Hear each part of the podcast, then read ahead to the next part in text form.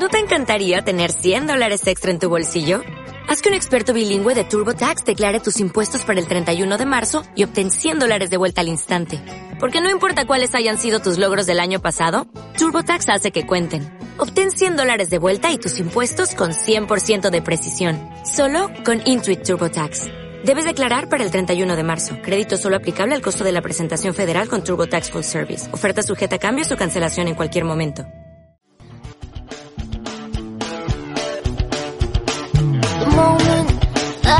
about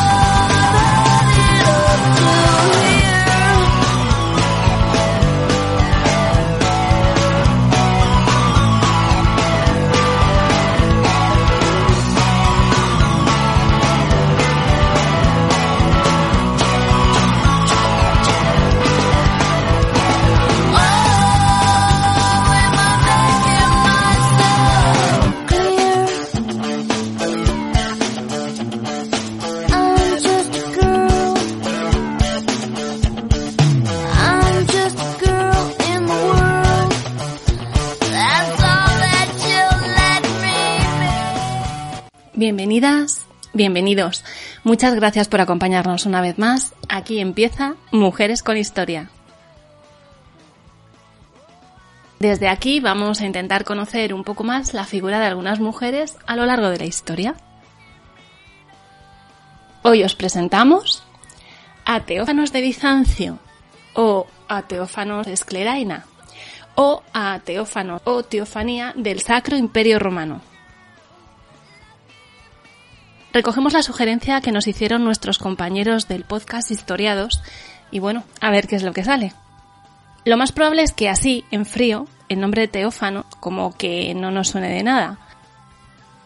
Pero quizás si decimos que esta princesa bizantina se casaría con Otón II, convirtiéndose en emperatriz del Sacro Imperio Romano Germánico, siendo una de las gobernantes más influyentes de la Edad Media, pues puede que tampoco nos llegue el nombre, pero la empecemos a mirar con otros ojos.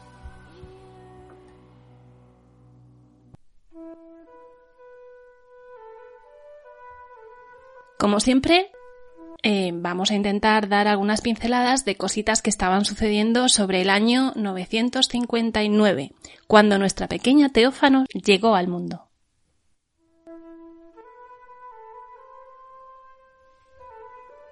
Muere en Gloucester a los 18 años el rey Edwy o Eduino el Bello, llamado así por su extraordinaria hermosura, oh mama, y cuyos restos podéis visitar en la Catedral de Winchester. Según narra la leyenda, se llevaba de uñas con Dustan, el famoso consejero real, obispo de Worcester y Londres. Debido a que el día de su coronación, el Bello se negó a asistir a la reunión de rigor con los nobles para detallito aquel de la jura y tal, al estar entretenido en otros menesteres con ciertas señoritas. Su reinado duró solo tres años, tiempo suficiente para que los reinos de Mercia y Northumbria se rebelaran y nombraran como rey al hermano de Eduino, Edgar. Así que Kent y Wessex quedaban en manos de Eduino y Mercia y Northumbria en manos de Edgar. A su muerte, este último heredaría ambos tronos, unificando de nuevo Inglaterra y nombrando a Dustan arzobispo de Canterbury.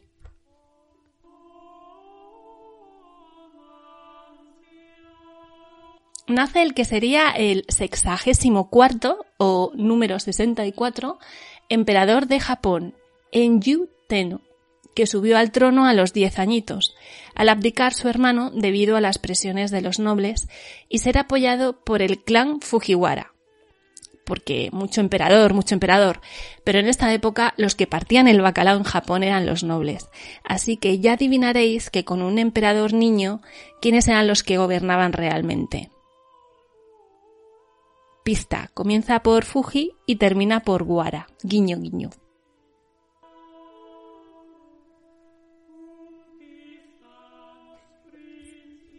En China muere el emperador Chairong, conocido también como Shizong, de la dinastía Zhou posterior, que aquí, con eso de que somos Europa, no nos suena demasiado, pero es una figura bastante importante del periodo de las cinco dinastías y los diez reinos, del año 907 al 960 en China. Gracias a una serie de reformas que llevó a cabo, logró centralizar el poder militar y comenzó una política unificadora y expansionista, obteniendo importantes victorias contra parte de esas cinco dinastías y diez reinos en los que se dividía el territorio chino en ese momento. Los Han del norte, Shu posterior, Tang del sur y la dinastía Liang. Murió solo con 38 años, por lo que no consiguió el objetivo de reunificar China, que completaría la dinastía Song en el 978, fundada por su general de confianza Zhao Guanyin.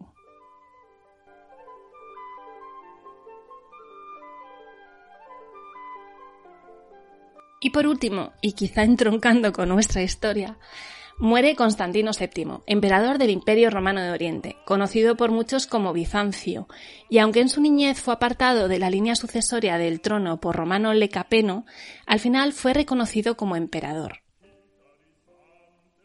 Durante su reinado tuvo bastantes problemas con los pueblos árabes que le ganaron algunos territorios en Siria, Italia o Armenia. Aunque para ser justos hay que decir que también logró entablar relaciones diplomáticas con pueblos húngaros, con el califa de Córdoba Abderramán III y con el Rus de Kiev, cuya princesa Olga viajaría hasta allí para convertirse al rito cristiano oriental. Aunque por lo que de verdad es conocido es por ser un gran erudito y un coleccionista de libros, manuscritos y obras de arte, encargando distintas obras durante su reinado que recogían ceremonias cortesanas, consejos de gobierno y extractos de obras de historiadores griegos antiguos, entre otros muchos temas.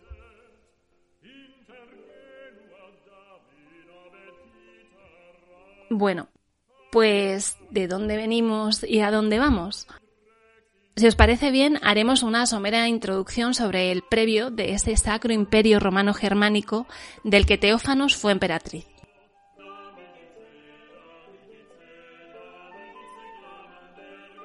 Venimos del desmembramiento del imperio carolingio, sí, ese que creó Carlomagno, a través de la firma del Tratado de Verdún, dividiendo el territorio entre los tres nietos de Carlomagno. La zona de Francia occidental quedó en manos de Carlos el Calvo, la parte de Francia que conocemos como tal. La zona este, Francia Oriental, lo que dará lugar a Alemania dentro de su territorio muchísimos años más tarde, fue a caer en manos de Luis el Germánico. Y la Francia central, que iba desde Flandes, Alsacia, Lorena, Borgoña, Renania, Provenza y norte de Italia, una hermosa franja de norte a sur, se la quedó el primogénito, el emperador Lotario I, con dos capitales, en Aquisgrán y Roma. De estos territorios, el que mejor pudo mantener su integridad territorial con el paso de los años fue Francia Oriental, que contaba con varios duques repartidos por todo el territorio con bastante poder en el reino y un rey electo.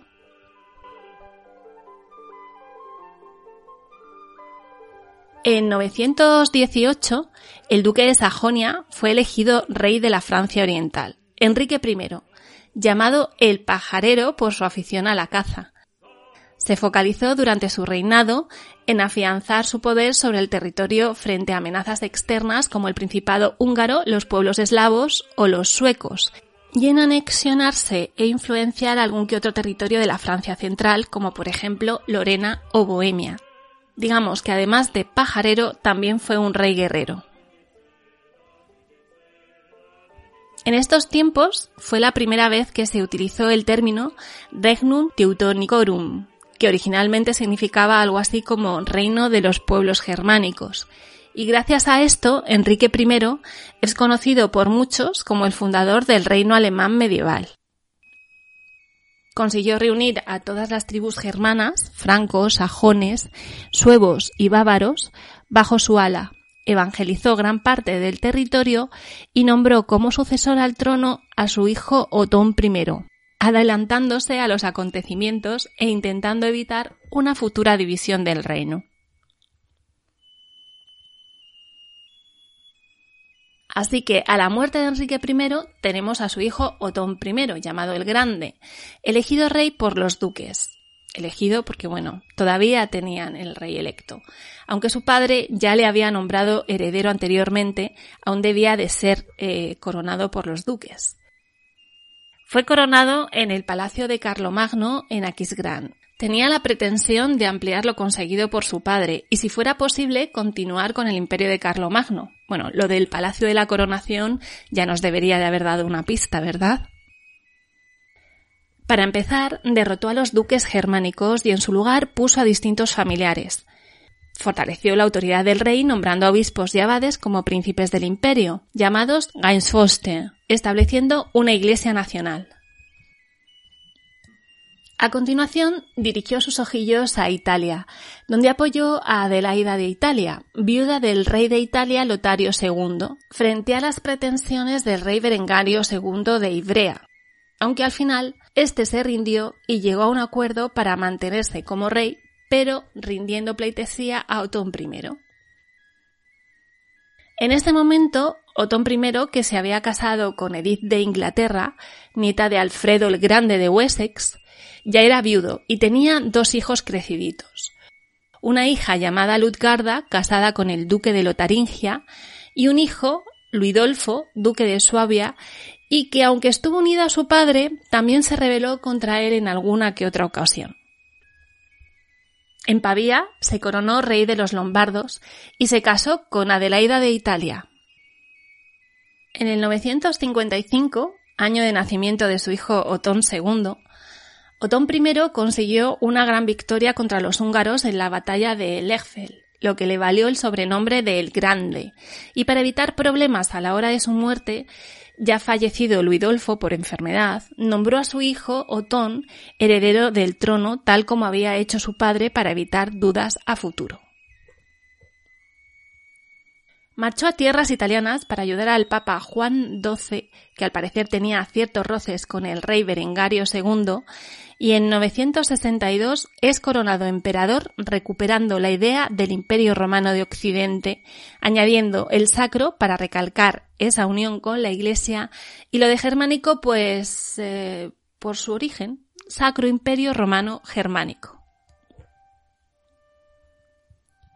Su buena relación con el Papa no duraría siempre, y tras una marcha sobre Roma sustituyó a Juan XII por León VIII. Esto de poner y quitar papas, pues bueno, era una de las prerrogativas definidas para los emperadores. Pero bueno, este último no cayó en gracia a los romanos, por lo que tras nuevas revueltas, Otón II organizó una nueva marcha para apaciguar los ánimos, quedando Benedicto V como nuevo pontífice. El hijo de Otón I, Otón II, ya vemos que aquí, bueno, esto de ser originales con los nombres, pues, eh, pues no. Que era hijo de Adelaida, fue nombrado coemperador en 967 y coronado emperador a la muerte de su padre en 973. ¿Y cómo era el Sacro Imperio Romano Germánico que Otón II había recién heredado? El Sacro Imperio integraba unos 300 estados, si contamos principados, ducados, obispados o ciudades libres, y su máxima autoridad era el emperador, que se volvió a plantear como una figura electa por parte de los duques y príncipes del imperio a partir del siglo XI. El idioma oficial era el latín, pero al ser un estado supranacional se englobaban distintos pueblos que hablaban también diversos dialectos, que darían lugar mucho más adelante al futuro idioma alemán, al italiano. Las dos ciudades más importantes fueron Aquisgrán y Roma, aunque posteriormente también fueron capitales del imperio ciudades como Ratisbona y Viena. El imperio permaneció vivo, al menos titularmente, casi nueve siglos, disolviéndose en el siglo XIX, al renunciar a la corona imperial Francisco II de Habsburgo. ¿Qué? ¿Cómo os quedáis? Y bueno, aquí es cuando cambiamos de tercio.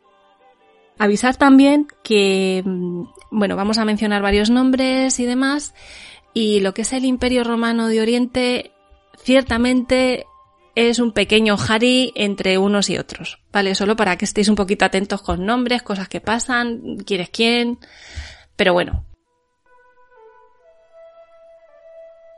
Viajamos hasta Bizancio, el Imperio Romano de Oriente, para conocer los orígenes de Teófanos. Al parecer, eh, las fuentes no se ponen de acuerdo sobre el lugar de su nacimiento, pero es muy probable que fuera Constantinopla. Y respecto a su fecha de nacimiento, pues también hemos ido desde el 955 al 959. Pero nos hemos quedado con esta última fecha porque nos cuadra un poquito más con el resto de eventos posteriores. Tampoco tiene muy claro la identidad de sus padres. Y diréis, bueno, esta mujer es todo un misterio. alguna cosita.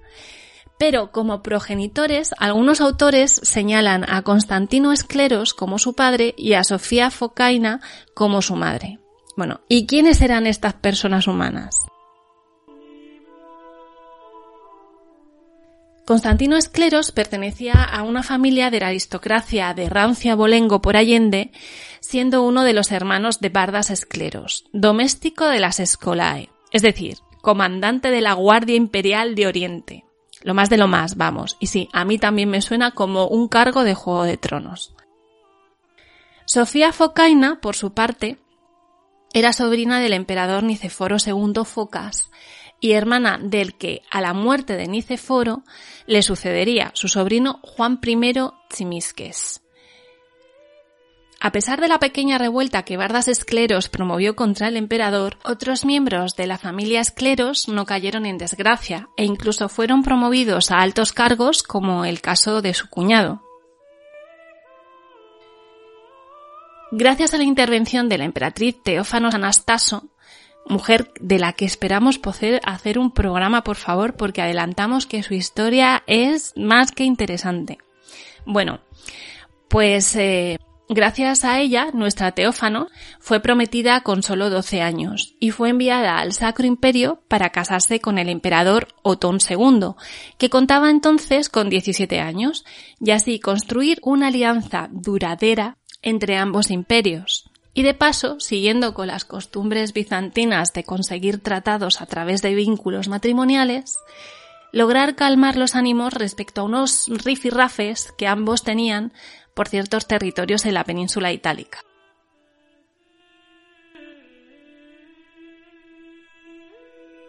El obispo y cronista sajón, Tietmaro de Mesenburgo, diría a la llegada de Teófanos que no era la Virgen deseada, al parecer, tanto el emperador Otón I como el resto de la corte habrían preferido como esposa del futuro emperador a Ana Porfirogéneta, una princesa bizantina hija del emperador romano II y Teófano Anastaso. A ver, el título porfirogéneta que ostentaba Ana y que también tuvieron las emperatrices Zoe o Teodora, por ejemplo, o los emperadores Constantino VII o Vladuino II, por poner otros ejemplos, significaba literalmente nacido o nacida en la púrpura, y era un título honorífico para los hijos de los emperadores bizantinos siempre que sus padres reinaran en el momento del nacimiento y ellos hubieran nacido en la sala púrpura del gran palacio de Constantinopla. Se suponía que quienes llevaran este nombre eran descendientes directos de la dinastía macedónica, ahí es nada, y estaban destinados, pues eso, a un futuro muy importante. Ana finalmente se casaría con el gran príncipe Vladimir de Kiev, que llegó a convertirse al cristianismo solo para casarse con ella. El caso es que conseguir este enlace no fue tan sencillo como ha sonado. Al parecer las negociaciones tuvieron su miga. Otón quería el reconocimiento de los nobles y poder dar un barniz de legitimidad a su nuevo imperio, por lo que si casaba a su hijo con una hija de un emperador, pues miel sobre hojuelas. Así que para ello mandó como embajador al obispo Liutprando de Cremona, que en primer lugar intentó negociar el enlace contando con Ana Porfirogéneta como novia. El caso es que el emperador Niceforo II, su padre, dijo que si le tenía mucho cariño, que se le iba a costar mucho desprenderse de ella, que le iba a echar mucho de menos en la corte. Pero bueno, que si Roma y Rávena y todas las tierras dependientes de estas dos ciudades en Italia volvían al seno del Imperio Romano de Oriente, aquí paz y después gloria. Como vemos, cada cual buscaba su propio beneficio. Los bizantinos queriendo recuperar territorios en Italia y los otonianos con la idea de expandirse más si cabe en el antiguo imperio carolingio. El caso es que no llegaron a ningún acuerdo. Y es que, para entenderlo mejor, hemos de tener en cuenta que las políticas bizantinas sobre los matrimonios de las princesas con extranjeros, según se indicaba en De Administrando Imperio, escrito por Constantino VII, el emperador que coleccionaba libros que hemos comentado al inicio, ¿os acordáis? Bueno, pues al parecer estas uniones estaban prohibidas a no ser que fuera por necesidad, acabar con un conflicto armado o bien en agradecimiento a una ayuda militar. Justo lo que pasó con el príncipe Vladimir de Kiev. Niceforo II murió y Juan I Chimisques accedió al trono, por lo que las negociaciones se reanudaron y esta vez sí llegaron a buen puerto. Teófanos no era princesa per se, pero el emperador Juan I no tenía descendencia y ella estaba emparentada directamente con él, por lo que fue una buena opción para ambas partes. El enlace se celebró en Roma el 14 de abril del 972, oficiado por el Papa Juan XII, y tal como atestigua su certificado de matrimonio, Teófanos fue coronada como Kaiserin y coemperatrix. Y diréis, bueno, pero ¿qué más da que fuera griego, que fuera romano, que, lío, ¿no? Esto. Sí, no, porque realmente em, la idea que tenía Otón II, eh, que bueno, ya veréis, era em, poder eh, no justificar, pero vamos, sí, poder tener eh, ese respaldo, ¿vale? De estar casado con una emperatriz de un imperio romano. Bueno, según cuentan los cronistas, la dote de Teófanos pudo llegar a ser una de las dotes más importantes de la época. No en vano se unían dos de los más importantes imperios en ese tiempo, más aquí en la, en la zona de Occidente.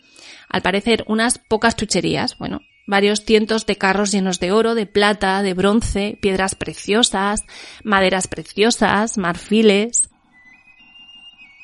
El matrimonio tuvo cuatro hijos que llegaron a la edad adulta. Hubo un niño que, que, bueno, murió cuando era un bebé. Y uno de los logros diplomáticos de Teófanos, precisamente, fue asegurar muy bien su futuro. Adelaida, eh, que nació en 1977, llegaría a ser abadesa de Quedlinburg. Y diréis, bueno, abadesa y tal. A ver, cuidado, que en este tiempo las abadesas tenían bastante poder. O sea, hacían y deshacían, y más siendo vos quien sois. Sofía eh, nació en 978, aquí muy seguidito todo, que también tomaría los hábitos y sería abadesa de Ganstenheim y Essen. Matilde, justo al año siguiente, en el 979, fue duquesa de Lorena y condesa del Palatino de Lotaringia. Y por fin, Otón, que se convertiría en el emperador Otón III. A pesar de que en muchos documentos referentes al emperador Otón II se cita a Teófanos como su queridísima y muy amada esposa, recibió distintos ataques por ser extranjera. Mucha gente en la corte la seguía llamando la griega, llegando a ser acusada de infidelidad al emperador. Según algunos historiadores, como Karl Leiser o Penélope Nash, el nombre de Teófanos aparece citado en casi una cuarta parte de los documentos producidos durante el reinado de Otón II, en muchos casos incluyendo acciones iniciadas por ella misma, así como dentro de su papel de intercesora ante el emperador, ac petitione interventum Teófanu, lo que muestra el interés que tenía por los asuntos de Estado, acompañando a su marido tanto en viajes a través del imperio, era una corte itinerante, como tantas en esa misma época, así como en la gestión y administración política. Tampoco la relación con su suegra fue un camino de rosas, la verdad. Antes de la llegada de Teófano, Adelaida ejercía bastante influencia en la corte, pero tras el matrimonio de su hijo la perdió en favor de su nuera, llegando a ser expulsada de la corte en 978. Algunos comentan que no era solo por las diferencias personales entre ambas, sino por distintos intereses territoriales en Italia que las dos tenían. Adelaida por haber sido reina de Italia y Teófanos por los territorios que se le habían entregado por su dote. Uno de los retos a los que se enfrentó fue el de mitigar la imagen de mujer dominante y ambiciosa que llenaba la cabecita de su hijo de ideas griegas que Adelaida fue difundiendo tras responsabilizarla de las empresas fallidas que Otón II había emprendido en el sur de Italia. Gracias a la mediación de su hermano, Adelaida, a principios del 983, se reconcilió con su hijo Otón II, que llegó a nombrarla su virrey en Italia. El 17 de diciembre del 983, ese mismo año, Otón II murió de malaria en Roma con 28 años, dejando a su joven viuda, de solo 23 años, en una posición un tanto complicada. En ese momento, el hijo menor de la pareja, Otón, solo tenía tres añitos. El duque de Baviera, Enrique II el Pendenciero, ya nos da una pista, casado con la sobrina de la madre del emperador, Adelaida y primo segundo de Otón II, aprovechó la situación. Siendo el único familiar hombre más cercano al fallecido Otón, dio por hecho que sería él quien ejercería la regencia durante la minoría de edad del heredero. Otón III, eh, a ver, habiendo un varón, que se quite la madre, ¿no? Bueno, pues este hombre, el duque de Baviera, Enrique II, secuestró al niño y consiguió parte de su objetivo, porque llegó a ser reconocido como rey en algunas zonas de Sajonia. Pero Enrique había subestimado a nuestras dos mujeres, a Teófanos y a la suegra Adelaida, que en este tema hicieron frente común porque el pequeño Ton ya había sido coronado emperador por el arzobispo de Maguncia, Wiligis, en Aquisgrán el día de Navidad, previendo una posible jugada de los nobles. Listas ellas, ¿eh? Así que al duque no le quedó más remedio que recoger velas, devolver al pequeño, y en mayo de 985, en la ciudad de Frankfurt de Menu, Teófanos fue nombrada regente del Sacro Imperio Romano Germánico. Entonces, y dado que ya no vivía Otón II, la suegra y la nuera comenzaron a llevarse bien, pues como se suele decir, por el bien de Otón niño, pues no precisamente. De hecho, diversas fuentes dan testimonio de una fuerte rivalidad entre ambas. Así que, al año siguiente de ser nombrada regente Teófanos, Adelaida se retiró de nuevo de la vida política en Italia, al menos por el momento. Durante este periodo, Teófanos gobernó el imperio con la ayuda y el apoyo de algunos consejeros de confianza, el primero de ellos el arzobispo Willis.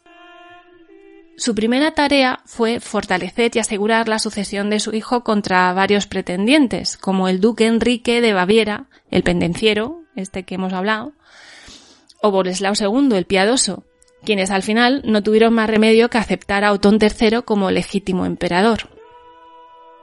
Oye, y si había que ir a la guerra, pues se iba, ella misma asistió con su ejército en 987 al obispo de Lieja que estaba amenazado por el conde de Blois y Troyes.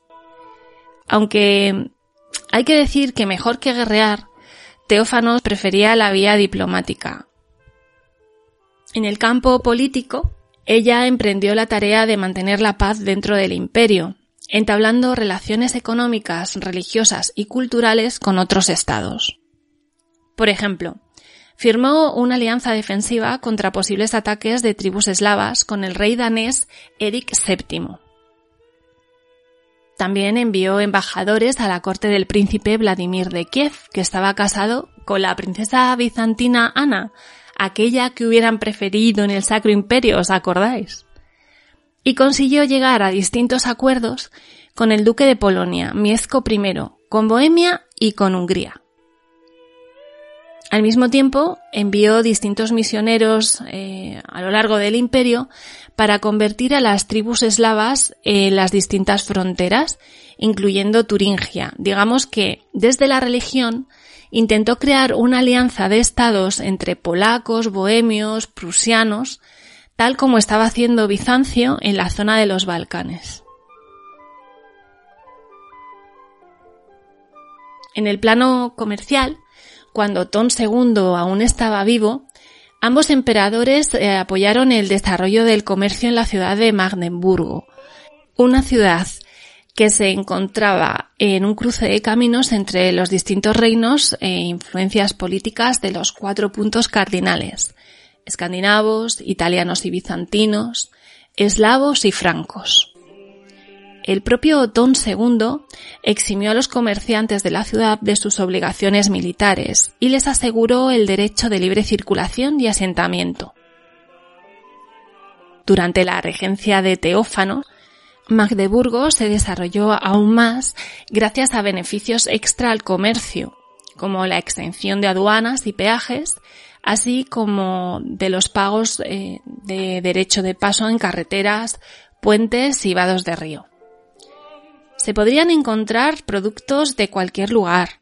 Sal, hachas de doble hoja, espadas, miel, joyas, cera, artículos de lujo como libros ilustrados, cristales, ropas de seda, utensilios de plata, aves de caza y esclavos, bastantes esclavos, que muchos eran traídos del este para ser vendidos a través de los reinos francos a los mercados árabes de la península ibérica.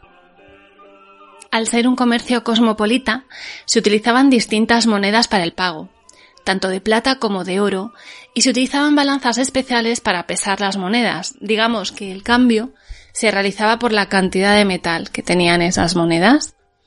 Monedas de plata del imperio, monedas francas, monedas del reino fatimí, monedas de oro bizantinas. Aunque se puede decir que Teófanos llegó al Sacro Imperio siendo una niña, no olvidemos que era una noble, que había tenido una educación exquisita y que habría llegado con un séquito casi tan grande como su dote. Ella introdujo el protocolo bizantino dentro de la corte del imperio, trayendo influencias orientales tanto en la moda como en la alimentación, el mobiliario o incluso los utensilios que se utilizaban. Cuentan que fue ella quien introdujo el uso del tenedor en la corte, Además, trajo con ella un gran número de eruditos de distintas disciplinas como médicos, escritores, expertos en leyes, introduciendo costumbres y procedimientos bizantinos en los tribunales, por ejemplo. La religión también se vio influenciada por Teófanos, incluyendo el culto de San Nicolás de Mira en el imperio, que hasta ahora no había existido, ni qué decir tiene que esa influencia también se reflejó en el arte posterior, pues con ella llegaron multitud de artistas y arquitectos, artesanos, siendo fuente de inspiración para artistas germanos utilizando más tarde temas y elementos de estilo bizantino en más de una ocasión.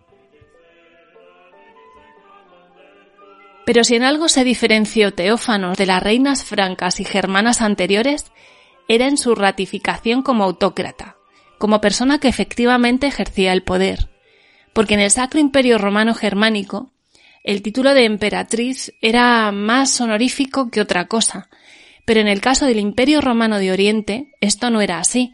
Tomemos como ejemplo a Irene o a Teodora, emperatrices en el amplio sentido de la palabra. En el Sacro Imperio el papel de las esposas reales era muy diferente actuaban como intercesoras entre los peticionarios y el rey, quedando registradas sus intercesiones y llamándolas Dulcísima o Cara Coniux, por ejemplo.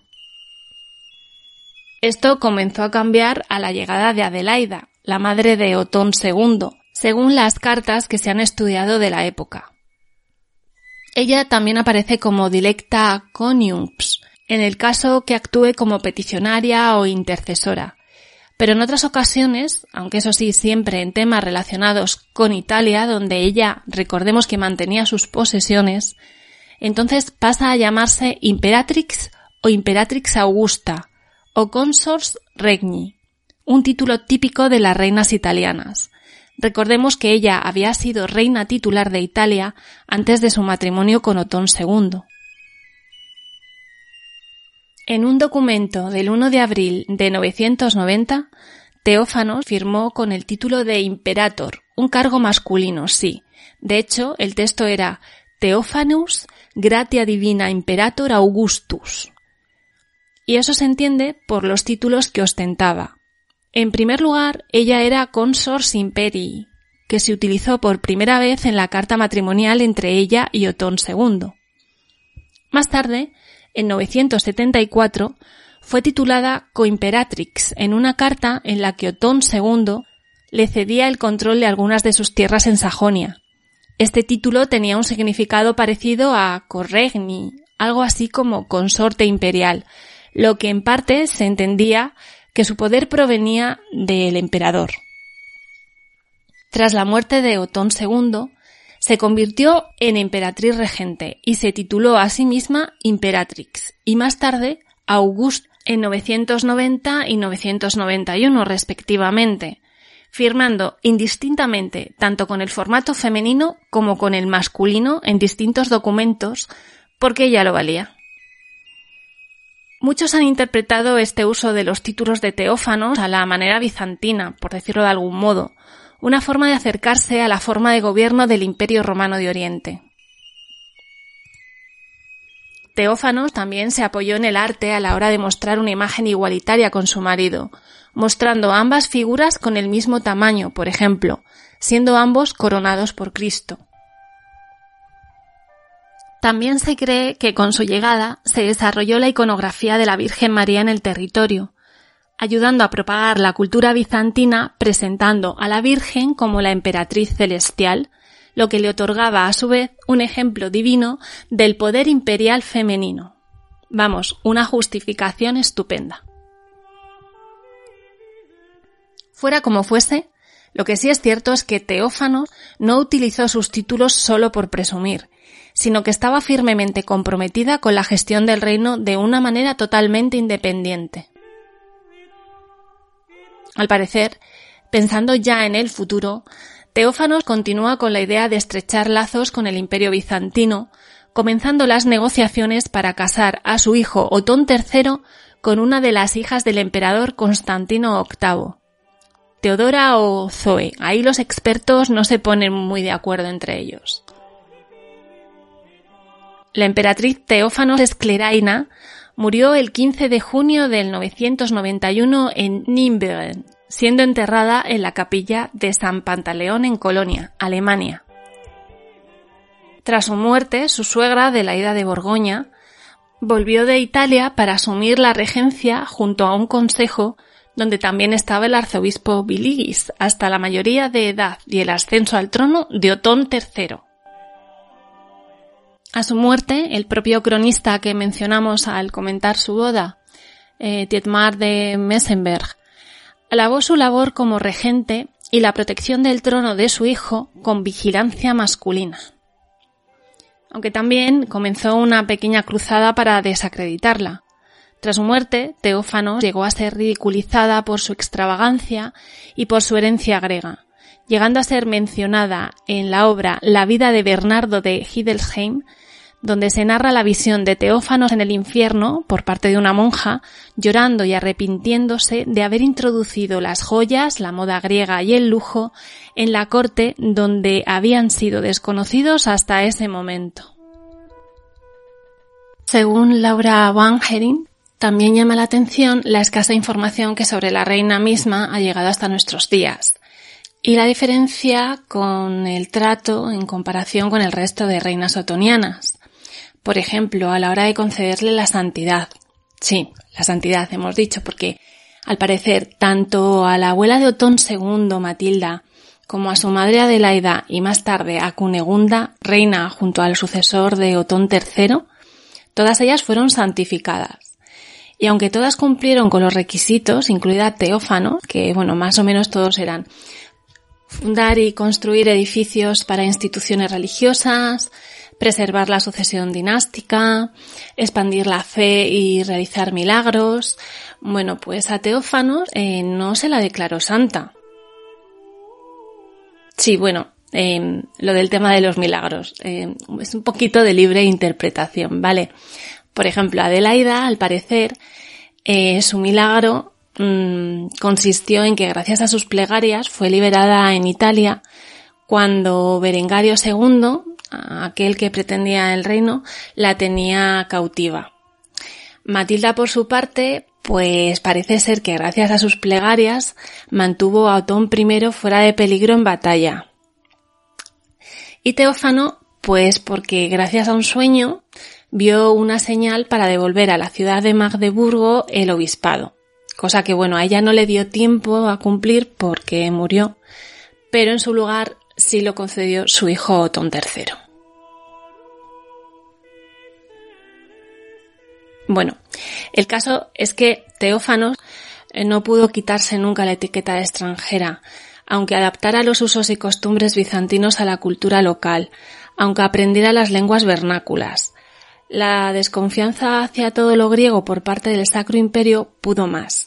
Y además, para más Henry, veremos que la única persona que podía tener algo de interés en perpetuar la memoria de Teófanos no vivió lo suficiente como para poder hacerlo.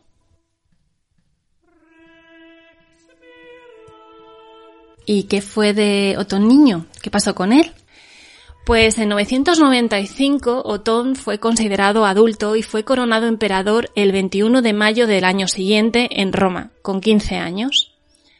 Seguramente, gracias a la influencia de su madre, Otón III intentó recrear el imperio romano, trasladando la capital a Roma, donde vivió en un palacio construido en la colina palatina, especialmente para él.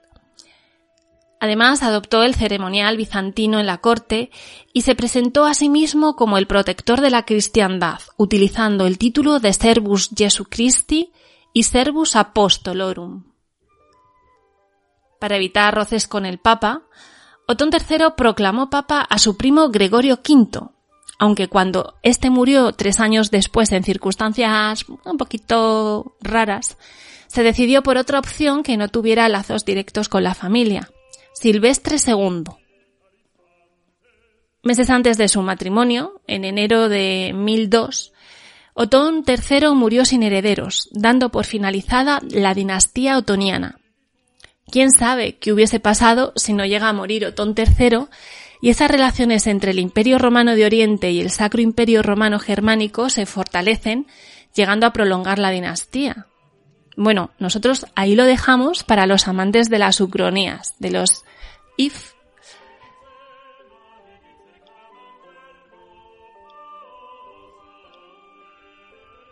Como otras veces hemos intentado encontrar pues eh, documentación, em, música, alguna película, alguna serie que estuviese relacionada con nuestra protagonista, con Teófanos. Pero no hemos sido capaces de encontrar nada nada que tenga por lo menos formato audiovisual sobre la vida de esta mujer, ¿vale? Eh, bueno, hay cosas sobre el Sacro Imperio, pero bueno, ella no, no, no aparece, no aparece por allí. Como documentos que hemos consultado, que podéis vosotros pues bichear para ampliar la vida de Teófano, eh, podemos nombrar algunos, como por ejemplo la emperatriz Teófano de Adelbert David, Emperatrices bizantinas, mujer y poder en Bizancio del 527 al 1204 de Linda Garland. O Emperatriz Teófanu, la política del poder en la intersección de Bizancio y el Imperio Otoniano de Harper J. Norris. O Kaiserin Teófano, los hechos políticos, económicos y culturales de una princesa bizantina que se convirtió en emperatriz del Sacro Imperio Romano Germánico de Manuel eh, Conomo, eh, Marios y Lázaros Aprovechamos para recordar que además de en las ondas, nos podéis encontrar en iVoox, Spotify, Google Podcast y en Apple Podcast. Además, podéis seguirnos en nuestras redes sociales, en Twitter, como arroba mujeres con 2 en número, en Instagram y en Facebook. Y si queréis comentarnos cualquier cosa, podéis escribirnos al correo hola.mujeresconhistoria.gmail.com Y bueno, hasta aquí hemos llegado hoy. Esperamos, como siempre, que os haya resultado al menos un poco interesante y os haya entretenido. Os esperamos en el próximo programa y, por favor, lo más importante de todo, sed felices.